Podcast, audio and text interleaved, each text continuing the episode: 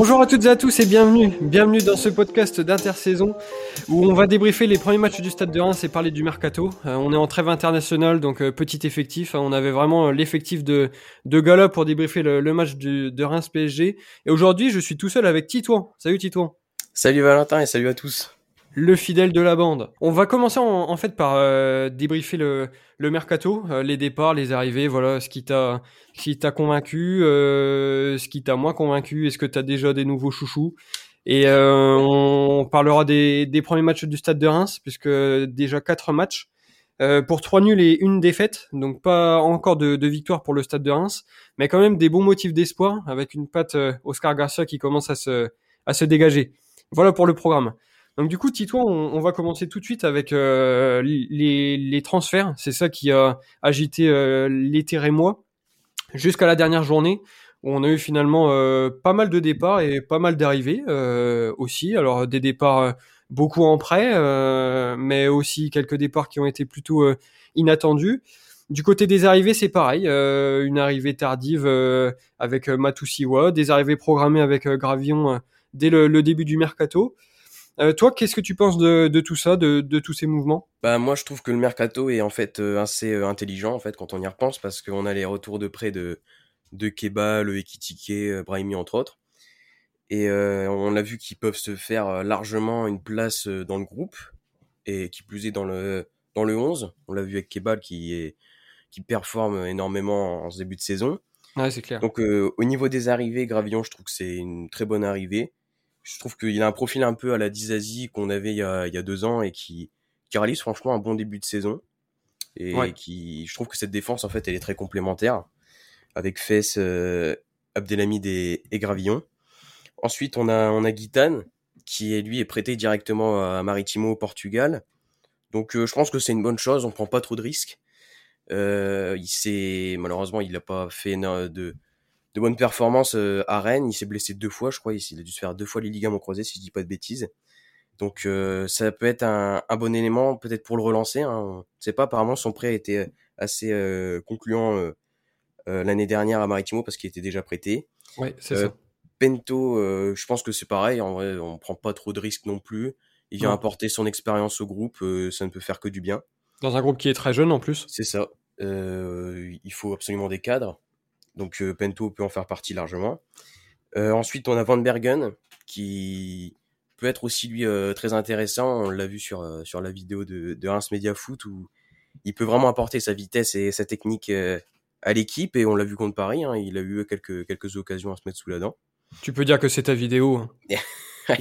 Il faut citer ses sources. Hein. Quand, quand, euh, on fait du bon travail. Euh, c'est Media Foot. Ouais, non, mais quand, quand, on fait du bon travail comme ça, tu peux dire c'est ma vidéo. Voilà. Elle, est magnifique et on espère qu'il va nous faire pareil au stade. Oui, bien sûr. Voilà. et, puis ensuite, on a, on a Matou Siwa qui est arrivé, lui, euh, le dernier jour et qui vient remplacer en fait ce départ un peu surprise, je dirais, de Chavalrin. On l'a su en pleine soirée comme ça, qui part à 3 en plus. En plus ouais, en plus. C'est ce qui a chagriné Cyril. Ouais. Cyril, je pense qu'il s'en fout du départ de Chavalin, mais c'est surtout, surtout qu'il part à 3. C'est surtout 3. Ouais, voilà, 3, ça lui a fait mal. Et du coup, il fallait absolument le remplacer. Donc, euh, Siwa, ce qu'on a vu aussi. Euh... Sur une superbe vidéo aussi, qui est, qui est euh, bien faite, euh, voilà, de, de, de Titouan pour un Reims Media extraordinaire, bien sûr. Voilà. Ça peut être très intéressant aussi. mais pour moi, c'est pas le même profil que Chavalrin. Euh, de ce que j'ai vu, ça peut être un peu un milieu box-to-box qui était capitaine à Groningen. Donc euh, on verra, on verra sur les prochains matchs. Après au niveau des départs, euh, le départ de Dia, bon, on s'en doutait tous, et je pense que mm. le, le transfert est, réussi parce que nous on récupère une belle enveloppe et lui va s'aguerrir en, en, Espagne du côté de Villarreal. Ouais, disputer la, Ligue des Champions, parce que Villarreal a, gagné l'Europa League la saison dernière. Un club tremplin, en fait, pour lui, je trouve. ouais, bah, il franchit même un, sacré palier. Ouais, ouais, ouais c'est vrai. Donc ensuite, on a ce départ de Chavalin à 3.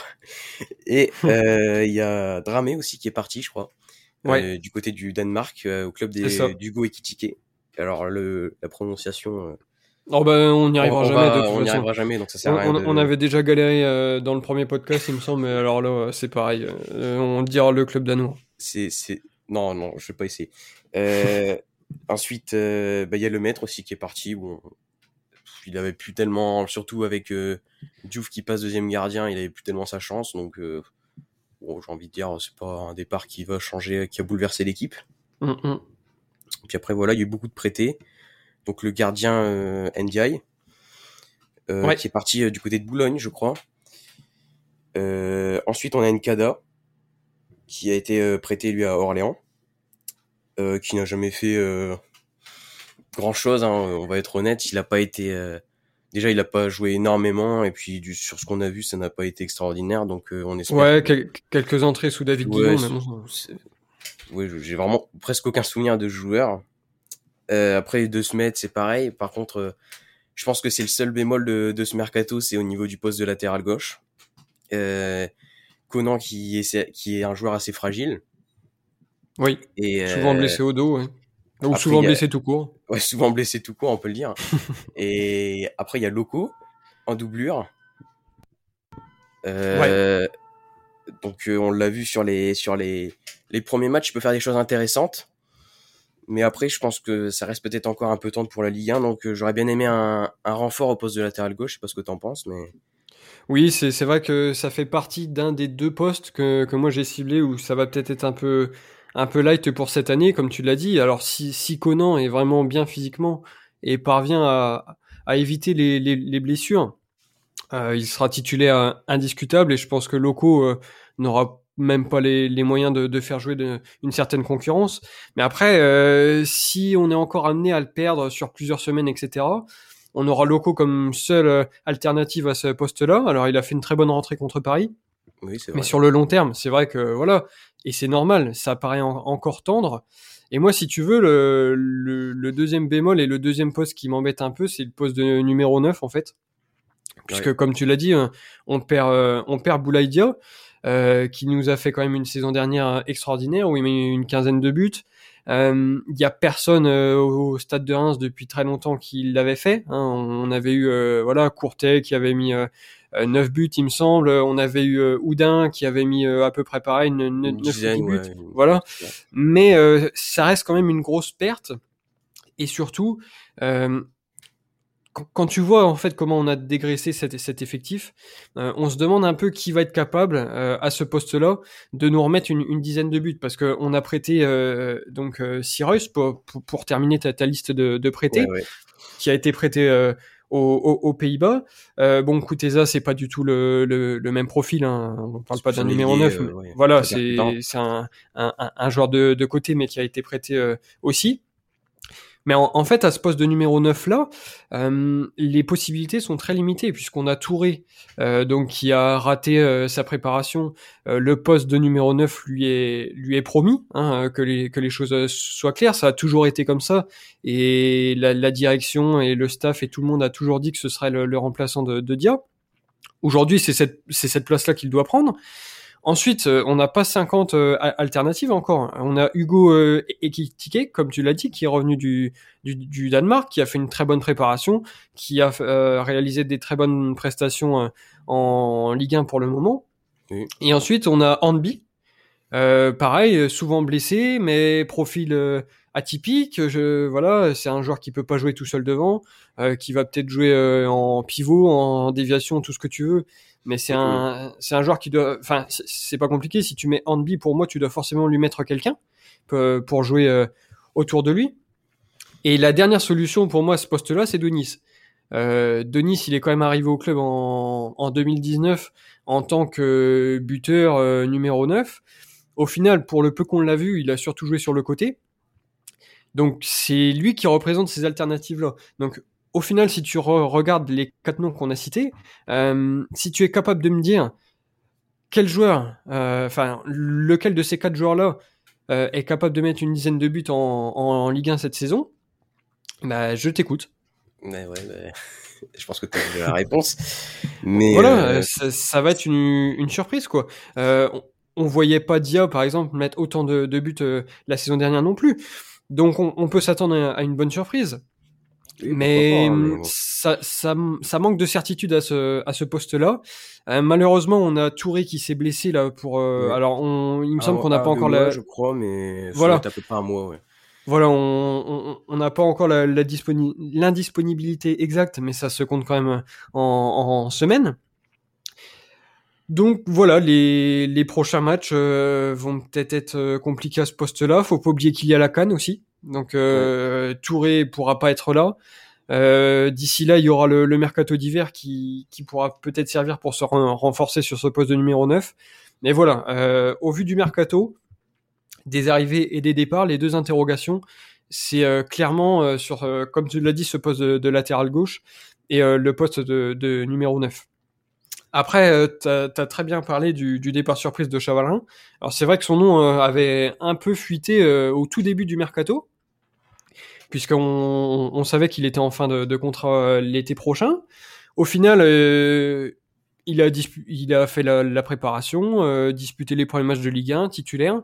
Tout allait bien, et puis une grosse surprise, voilà, ce, ce, départ de, de Chavalin. quel, quel milieu tu, tu verrais, toi, au, vu des arrivées? Parce que finalement, il y, y, a quand même deux potentiels milieux titulaires qui ont intégré euh, l'effectif avec euh, Matusiwa et euh, Lopi. Est-ce que pour toi, ce départ de Chavalin, ça va être vraiment une grosse perte? Ou est-ce que tu vois voilà, un Matusiwa ou un Lopi parfaitement combler ce, ce départ surprise? Bah franchement, je, je sais pas trop, je pense que ça va être un peu la, surprise, mais comme j'ai dit en début de podcast, euh, pour moi ce ne sont pas des, joueurs euh, euh, comme Chevalerin en fait. Je trouve que ils ont beaucoup plus ce profil un peu, euh, je dirais un peu plus box to box.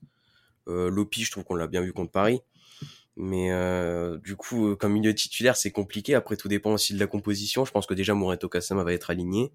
Ouais. Euh, après Lopi, on... ça m'étonnerait qu'il soit titulaire tout de suite, à moins qu'il réalise vraiment de, de, très bonnes performances euh, journée après journée. Mais euh, ouais, je vois bien Matutsiwa euh, titulaire quand même. Donc si on reste dans la configuration Garcia, euh, avec ce 3-5-2, hein, bien souvent, on aurait peut-être Kassama en, en 10, euh, comme il l'a fait contre Paris, et à un poste, alors qu'il était un peu moins prononcé, mais contre Montpellier, il a un peu aussi joué à ce poste-là même si sur le papier il était moins haut. Et voilà, avec deux, deux points de bast euh, qui pourraient être Matusiwa, parce que ça reste quand même une recrue phare de, de cet été.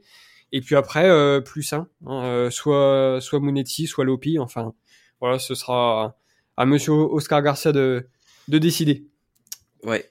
Écoute, je pense qu'on a fait le, le tour de ce, de ce mercato, de ce bilan. Je sais pas si tu veux rajouter quelque chose, si toi t'as t'as déjà un, un, coup de cœur si tu mises sur quelqu'un Parce que moi, je sais que je m'y aventurerai pas parce que mes derniers pronostics sur les arrivées, c'était une catastrophe. Quand j'ai vu Denis et Sirois, je me suis dit, ça y est, on est sauvé. C'est les nouveaux, ça va être incroyable. Donc, euh, du coup, tu vois, je vais même, je vais même pas te, te faire de, de pronostics dans ce style-là. Mais par contre, si toi, tu as un joueur que tu veux suivre cette année, eh ben, c'est à toi, je t'écoute. Alors, franchement, je sais pas. J'hésite entre peut-être Van Bergen et Matutsiwa. Euh, ouais, pourquoi pas Van Bergen hein. Ça peut peut-être être une surprise, euh, comme c'est un profil qu'on n'a pas. Après, suite, à voir. Franchement, euh, moi, j'attends de, de, voir quand même euh, les premiers matchs pour euh, pouvoir juger vraiment sur son, son vrai niveau. Ouais. Après, je trouve ça juste, on n'a pas parlé du, du départ de, de Brahimi. Enfin, ah, pas oui, le, annoncé, le départ officiel, pas officiel. Ouais. Euh, je, sais pas je sais vraiment pas quoi en penser en fait. Euh, je, pense que c'est un très bon joueur, Brahimi, qui a, qui, a fait une super saison euh, l'année dernière au Mans. Ouais, très complet en plus, buteur, passeur. C'est vrai, euh, ouais, vraiment une, excellente saison. Il y a, il y a, on peut que dire ça parce que c'est, je pense que oui, vraiment c'est un bon joueur, mais on l'a jamais vu. Alors, je vais peut-être me faire taper sur les doigts, mais on l'a jamais vu en Ligue 2 ni en Ligue 1. Donc, je pense que pour moi, la, la meilleure chose à faire avec Brahimi, c'était peut-être de le prêter en Ligue 2 mais après on ne connaît pas aussi le, le point de vue du joueur. Euh, peut-être qu'il voulait partir, peut-être qu'il n'était pas euh, adepte du projet, euh, comme tu m'as dit avant le, le podcast. Donc euh, ça, je savais pas. Donc, ouais, ben on verra. On verra c'est l'interview de, de Jean-Pierre Caillot en fait au journal L'Union, qui en fait a affirmé que deux joueurs euh, n'étaient plus autant impliqués dans le projet qu'avant. Donc c'était Logan Costa et donc Bilal, Bilal Brahimi. Et je pense que si ces joueurs-là, voilà, avaient le, désir de partir ou étaient peut-être moins impliqués dans ce projet-là, le club a naturellement décidé de, s'en séparer. Et c'est ce qui s'est passé pour Brahimi. Peut-être qu'on aurait pu envisager, comme tu l'as dit, un, prêt en Ligue 2 comme Kebal euh, en fait ouais, fait euh, Kebal, ouais, c'est ça. la saison dernière. Je pense que ça lui aurait fait beaucoup de, de bien de, de, confirmer en Ligue 2 après son excellente saison de, de nationale mais voilà, si, si le joueur avait des envies de euh, avait des, des envies d'ailleurs, et ben c'est tout à fait logique que le que le club s'en sépare puisque voilà, on a quand même un, un, groupe qui est très complet avec aussi d'autres jeunes euh, qui peuvent qui peuvent pousser euh, qui évoluent pour le moment euh, dans la Pro 2 et qui espèrent intégrer le, groupe pro. Donc ce, ce départ de Brahimi, euh, voilà, il est il est inévitable si le, joueur n'était pas à 100% dans le projet du, Stade de Reims. Voilà pour la première partie sur le mercato. Euh, maintenant, je voulais qu'on revienne euh, avec toi sur les premiers matchs en fait euh, du Stade de Reims. Donc, je rappelle les scores. Euh, match nul à, Nice, 0-0. Ensuite, match spectaculaire face à Montpellier. Il me semble que tu étais au stade d'ailleurs. Ouais, ouais. 3, 3, 3 buts partout. match nul à Metz, un, un but partout, euh, nouveau match nul, c'était le troisième d'affilée. Et puis cette défaite contre Paris, donc qui est loin d'être euh, honteuse, deux buts à, à, zéro. Alors, euh, je vais commencer par dire que cette patte Garcia, on, on peut l'apercevoir. Oui. Euh, on, on, voit cette volonté euh, de jouer, euh, de construire, de prendre du plaisir avec le ballon aussi, puisque c'est vrai que sous David Guillon, on s'est souvent dit, quand tu es joueur, euh, évoluer avec cette philosophie-là, ça peut parfois être un peu compliqué. Là, je pense que les joueurs prennent du plaisir. Mais le, point négatif, c'est que le Stade de n'a toujours pas gagné. Trois, trois matchs nuls. Peut-être que parmi ceux-là, une victoire aurait pu être décrochée. Malheureusement, on est à cette première trêve internationale sans victoire. Euh, est-ce que ça peut mettre euh, un doute dans la tête des joueurs, dans la tête des supporters? Est-ce que toi, ça, t'inquiète le fait que le Stade de Reims n'ait toujours pas gagné cette euh, saison? Bah franchement, pas tellement, parce que je trouve que bon déjà le match contre Nice, finalement, quand on y repense, c'est quand même un bon point de prix. Oui. Quand on voit que Nice a gagné deux fois 4-0, une fois contre Lille et c'était Bordeaux aussi, je crois qu'ils ont gagné ouais, je me rappelle plus. encore. Lille, c'est sûr, ouais. Donc euh, faire 0-0 chez eux, euh, c'est, je pense, c'est un bon résultat. Ensuite, le match contre Montpellier, euh, c'était un match, euh, comme tu as dit, très spectaculaire.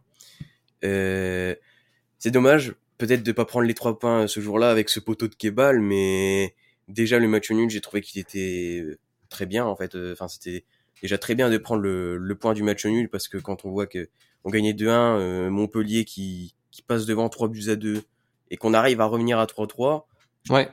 je trouvais que c'était quand même une très bonne performance de l'équipe.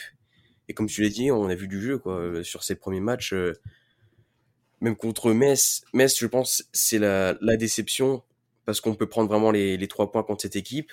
On a large, on avait largement le niveau pour euh, pour les, les, les concurrencer et malheureusement qu'on prenne pas les trois points sur ce match c'est vrai que c'est dommage parce qu'après contre Paris, on peut pas avoir de regrets, ça, ça reste le Paris Saint-Germain, on peut pas. Oui, oui c'est clair.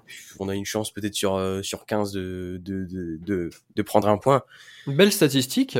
Tu, tu, tu, nous l'expliqueras quand même, c'est c'est une chance sur 15 de battre non, mais Paris. Il faudra quand même que tu nous l'expliques. Euh, c'est vraiment très compliqué de prendre des points contre Paris, surtout quand on est quand on est une petite équipe entre guillemets. Hein, euh, c'est niveau niveau jeu, moi j'ai trouvé que niveau jeu après on les a bien on les a bien titillés, on même niveau statistique, on a les mêmes statistiques et on a même un tir cadré de plus.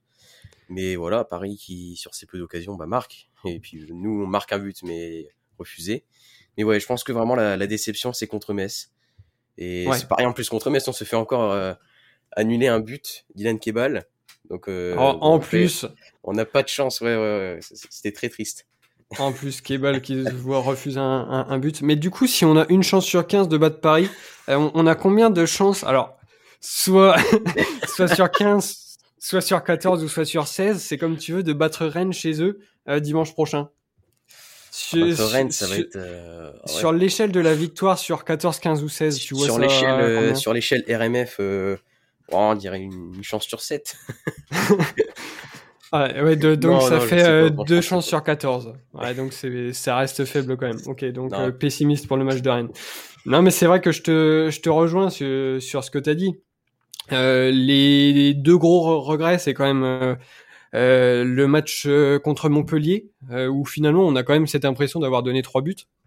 entre le, le, ballon mal dégagé de, de Chavalerin sur le corner, ce nouveau corner mal apprécié par Rajko pour la, tête de Delors, et puis cette erreur de Woodface, voilà, qui, qui nous coûte le, le troisième but c'est vrai que tu te dis c'est c'est dommage parce que tu encaisses trois buts et tu as quand même la forte impression que c'est trois buts qui ont été donnés. Donc c'est quand même le, gros souci. Alors après, certes, il y a cette force de caractère de revenir. Les, les très bons changements d'Oscar Garcia sur ce match-là aussi, euh, qui fait rentrer alors deux, deux mémoires, euh, trois fois coup sur coup. Euh, donc Kebal, qui a vraiment, qui, qui s'est vraiment révélé sur ce match-là. Euh, Touré qui revenait de, de Boudry et qui avait fait une, entrée euh, satisfaisante. Et il me semble qu'il y a Mounetti aussi. Mounetti qui était rentré, oui, oui, Voilà, il me semble que ces trois jours-là avaient été, avaient été très précieux dans la, dans la dernière demi-heure. Et d'ailleurs, euh, on a Kebal qui n'est plus sorti du 11 de, de départ depuis ce, ce match-là. Donc c'est pour dire à, quel point son entrée avait été euh, intéressante. Et après, c'est vrai que ce, ce, match de Metz, c'est un. J'ai moins de. À voir quand même, je trouve. C'est un regret, mais j'en ai moins que sur Montpellier parce que le souci, c'est qu'on démarre très fort. Et finalement, c'est aussi la, la, marque de fabrique de Garcia. On, on démarre quand même tous nos matchs très très, fort, très fort. les 10-15 premières minutes, alors que ce soit de la première ou de la deuxième mi-temps, ça démarre toujours très fort avec une grosse pression on met le, pied sur le ballon, donc ça c'est très bien et c'est ce qu'on avait fait euh, à, à Metz. Mais le souci, euh, c'est qu'après l'ouverture du score euh, de Munetti, l'équipe a vraiment reculé. Alors on a deux parades de Rajko qui nous maintiennent dans le match. Derrière, on prend cette frappe sublime de Maïga. Et finalement, l'équipe a eu du mal à, se remettre. à se remettre dans le dans le le, le bon sens en fait euh, jusqu'à la mi-temps. Euh, moi, cette première mi-temps, pour moi, on l'a vraiment joué 15 euh, minutes, quoi, jusqu'à l'ouverture du score. Derrière, ok, Metz n'a pas été réellement dangereux non plus, mais nous, on a fait une première mi-temps quand même très bizarre, parce que ça démarre très fort et derrière, plus rien. Et les, la, deuxième mi-temps, par contre, encore une fois, ça démarre fort, et là, pour le coup, on a, on a maintenu notre pression toute la deuxième mi-temps. Alors bon, quelques frayants en, fin de, de match, donc c'est vrai que c'est dommage, mais encore une fois, euh, j'ai trouvé que au, final, on n'avait pas eu énormément d'occasions franches euh, sur ce match-là. Il me semble que Ukidja ne fait pas un, seul euh, arrêt. donc c'est un match, voilà, c'est un, match où j'ai moins de, de, regrets que sur Montpellier, parce que Montpellier, tu te dis quand même, tu mets trois buts face à une équipe qui est quand même réputée pour être euh, costaud défensivement, bon, même si voilà, il y a eu le, changement de, de coach et, et, tout ça. Mais mettre trois buts à, à Montpellier, c'est jamais simple, même si bon, on en avait mis quatre chez eux euh, la, saison dernière. donc euh. Voilà. Mais ce match de Metz, voilà, c'est vrai que c'est dommage parce qu'on a joué par intermittence et au final, peut-être qu'avec un peu plus de de maîtrise, on aurait pu aller chercher ce, deuxième but qui nous avait d'ailleurs été euh, refusé. et, après, voilà, comme tu dis, pareil, euh, on sait d'office avant de, démarrer le match qu'on a une chance sur 15 de les battre. Euh, on se dit, voilà, une chance sur 15, c'est quand même peu. Et, après, ben, quand on a un joueur comme Mbappé qui commence à mettre des buts de la tête, c'est clair que c'est compliqué. malgré tout, on peut quand même voir que Reims a toujours tenté de jouer sur ce match-là. Euh, il y a toujours eu cette volonté-là de, construire, même quand Paris pressait. Euh, jouait très haut, euh, est venu nous chercher dans notre camp. Reims a toujours voulu jouer. Donc finalement, les, émotions, ça passe par ça aussi. Et je pense qu'avec ce style de jeu, on, on gagnera plus de points qu'on en perdra, parce que quoi qu'on en dise, même si c'est la philosophie où voilà, certes tu prends des risques, certes tu peux être amené à perdre des ballons dans tes 30 mètres, au final, c'est aussi euh, ce style de jeu-là qui peut fédérer les supporters autour d'un projet. Et il faut pas oublier que le Stade de Reims démarre un, nouveau projet avec euh, Garcia. Donc, on... moi, je suis vraiment très satisfait de, de voir le Stade de Reims jouer de, de cette manière-là. Et toi, je pense que c'est pareil. c'est euh, pareil, ouais. C'est-à-dire que même du match, finalement, contre Metz 1-1, je pense un match 1-1 l'année dernière, c'est pas du tout le même match que cette année, je trouve. Là, le match contre, contre Metz, même contre Montpellier, bon après, Montpellier, c'est un match entre guillemets à part, tellement il est spectaculaire ce match. Oui. Mais c'est comme tu dis, il y, a toujours une volonté de, de vouloir jouer, en fait. Et c'est ça qui nous fait plaisir. Et peut-être que du coup, euh, on, enfin, moi personnellement, comme on prend pas de points, ça, ça me dérange pas parce qu'au moins on veut du jeu, quoi. Alors que l'année dernière, euh, on voyait vraiment rien du tout, quoi. Donc c'est, il y a un vrai changement. Après, c'est que le début de saison aussi. Euh, je pense qu'il n'y a pas de quoi non plus s'enflammer. Peut-être que les points aussi arriveront euh, plus tard. On sait que la saison dernière, on a pris notre première victoire au bout de la septième journée. Donc, euh, bon, on espère quand même un peu plus tôt cette année. Hein. Ce serait mieux. Ce, sera déjà la, cinquième dimanche hein, quand même. Ouais, Ce sera déjà la, cinquième journée dimanche. Mais bon, on verra. Voilà, et là, le Stade de Reims, du coup, va repartir sur une nouvelle série de, de 5 matchs euh, avant la, la, prochaine trêve. Donc ça commencera dimanche à Rennes. Il y aura la réception de, de Lorient, ça, ouais. le déplacement à Lille, la réception de Nantes, et on terminera par euh, un déplacement à Lens. C'est ça, ouais. Donc c'est... Il va vraiment falloir prendre des points là sur, euh, sur les 5 matchs qui arrivent. Parce que sinon, après, la, la spirale peut vite être négative. Ce serait dommage. Euh, ce serait dommage, mais. Faut vraiment prendre des points à la mettre, c'est vrai. Voilà, faut, faut, faut, faut, prendre des points dans, les prochains matchs. Et puis essayer d'avoir le, maximum de points euh, avant la, la, trêve hivernale, parce que moi, ce qui m'inquiète aussi, alors je sais pas ce que tu en penses, mais c'est cette euh, canne qui arrivera beaucoup d'éléments, c'est vrai. En début d'année prochaine, qui va nous priver de, de pas mal d'éléments. ça nous avait coûté très cher en 2014-2015. Et ça peut être aussi un, un, un réel euh, souci de, de, perdre voilà des, des joueurs titulaires. Donc essayez euh, voilà de, de, de prendre le, le, maximum de points jusqu'en décembre. Ça commencera par euh, obtenir les, les, premières victoires lors de ces cinq lors de ces cinq prochains matchs. Et puis voilà, la, la, saison du Stade de Reims sera définitivement lancée. Écoute, je suis totalement d'accord. Ouais. c'est une belle conclusion. Si tu es d'accord avec tout ça, je pense qu'on en a terminé pour ce pour ce podcast spécial très international, bilan mercato, bilan des premiers matchs. Donc on vous souhaite à tous euh, une excellente journée et à très bientôt. Salut. À bientôt, merci à tous.